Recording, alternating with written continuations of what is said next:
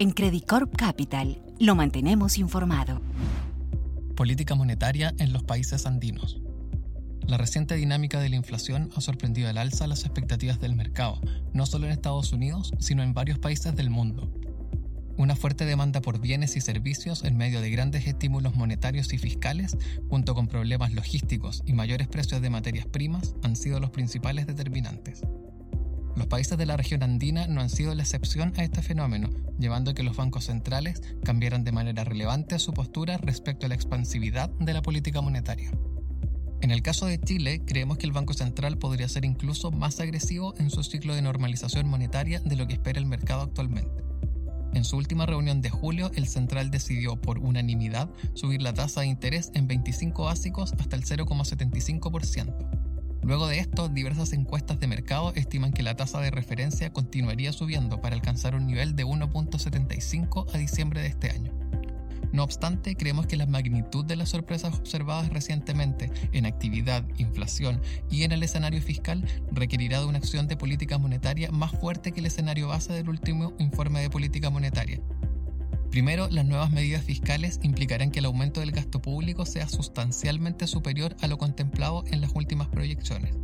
De hecho, con la extensión del ingreso familiar de emergencia hasta noviembre, se materializa uno de los escenarios de riesgo del reporte, que considera una recuperación económica notoriamente sesgada hacia el consumo y que, de profundizarse con una política fiscal aún más procíclica, podría incubar desequilibrios macroeconómicos de mayor envergadura. Segundo, el último dato de inflación sorprendió fuertemente al mercado y en menor magnitud al ente emisor. El registro deja entrever que las presiones inflacionarias fueron generalizadas y que van más allá de incrementos en ítems volátiles como alimentos y combustibles.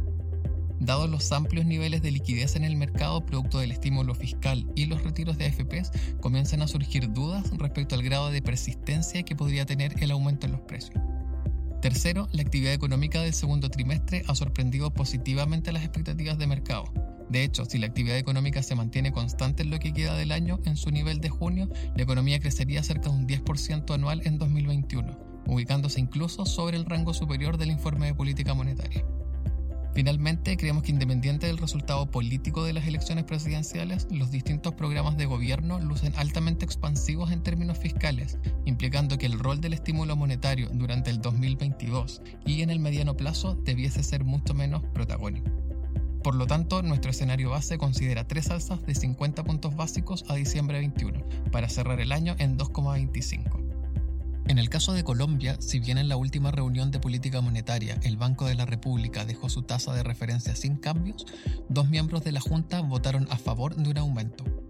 Asimismo, en el comunicado, la Junta Directiva señaló que se estaría cerrando el espacio para mantener la magnitud actual del estímulo monetario, dado el comportamiento de la inflación y su posible persistencia, como también la revisión al alza de los pronósticos de crecimiento. Lo anterior nos hace creer que el central incrementará la tasa en 25 básicos en la reunión de septiembre, para terminar el año en un nivel de 2,5%. En general, la inflación se ha ubicado sobre las expectativas, mientras que el cierre de la brecha de producto ha sido más rápido de lo esperado. De hecho, el propio Banco Central subió su pronóstico de crecimiento para la economía colombiana en 2021, desde el 6,5% a 7,5%, a su vez, el shock negativo causado por el paro nacional de mayo pareciera que se ha desvanecido de manera importante. Es importante destacar que una de nuestras principales preocupaciones es la evolución del mercado laboral, que aún sigue muy golpeado por el efecto negativo de la pandemia. A nuestro juicio, este factor podría poner una nota de cautela en la decisión del Banco de la República y disminuir la probabilidad de un escenario más agresivo de alza de tasas. Finalmente, en agosto, el Banco Central de Reserva del Perú elevó su tasa de referencia en 25 puntos base hasta el 0,5%, sorprendiendo al mercado. No obstante, la decisión se alinea a la de otros bancos centrales de la región que han subido sus tasas, como Chile, México y Brasil. En su comunicado, el banco destacó que la inflación a 12 meses se ubica transitoriamente por encima del rango meta por factores tales como el incremento de los precios internacionales de alimentos y combustibles, así como el tipo de cambio.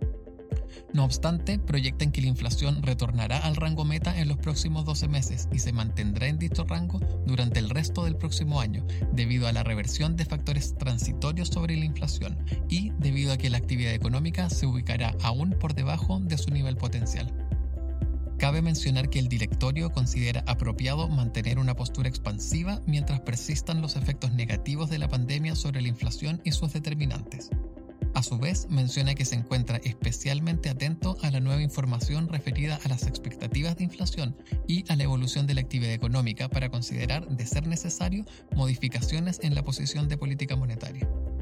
Por otro lado, el banco señaló que en su comunicado que sus acciones se orientaron a atenuar la alta volatilidad de los mercados financieros en un contexto de incertidumbre. Actualmente esperamos que el Banco Central incremente su tasa de referencia una vez más durante el año para llevarla a un nivel de 0,75. En todo caso, la incertidumbre es alta y la trayectoria futura de la política monetaria dependerá de las decisiones de política económica del nuevo gobierno y de la conformación del directorio de la autoridad monetaria.